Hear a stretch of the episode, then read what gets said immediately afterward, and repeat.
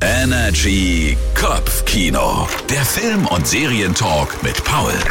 Hallo zusammen, heute fängt der Marvel-Zug mal wieder an zu rollen. Es geht nämlich weiter im Marvel Cinematic Universe, wo wir jetzt in Phase 5 kommen und die wird eingeleitet durch Ant-Man and the Wasp Quantumania.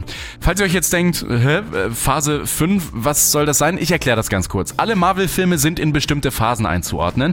Der erste Film, also damals Iron Man, war der Beginn von Phase 1, die ein paar Filme später mit der Bildung der Avengers abgeschlossen wurde. Und so zieht sich das eben seit Jahren durch.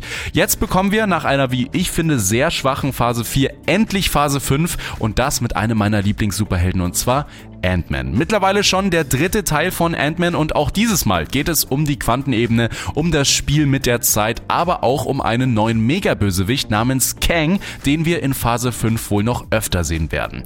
Das klingt jetzt nach einem typischen Marvel-Film, oder? Äh, ja, ist es auch. Es ist typisch Marvel, es ist typisch Ant-Man. Wir bekommen den gewohnten Humor, die gewohnte Action und einen, wie ich finde, richtig guten Bösewicht. Und die Welt, in der der Film spielt, die ist wirklich abgefahren. Teilweise bekommt man sogar Star Wars Vibes, also Fans kommen auf jeden Fall auf ihre Kosten und ich würde sagen, der Gang ins Kino lohnt sich, denn das ist einer der besseren Marvel-Filme. Immer wissen, was läuft. Energy Kopfkino. Der Film- und Serientalk mit Paul.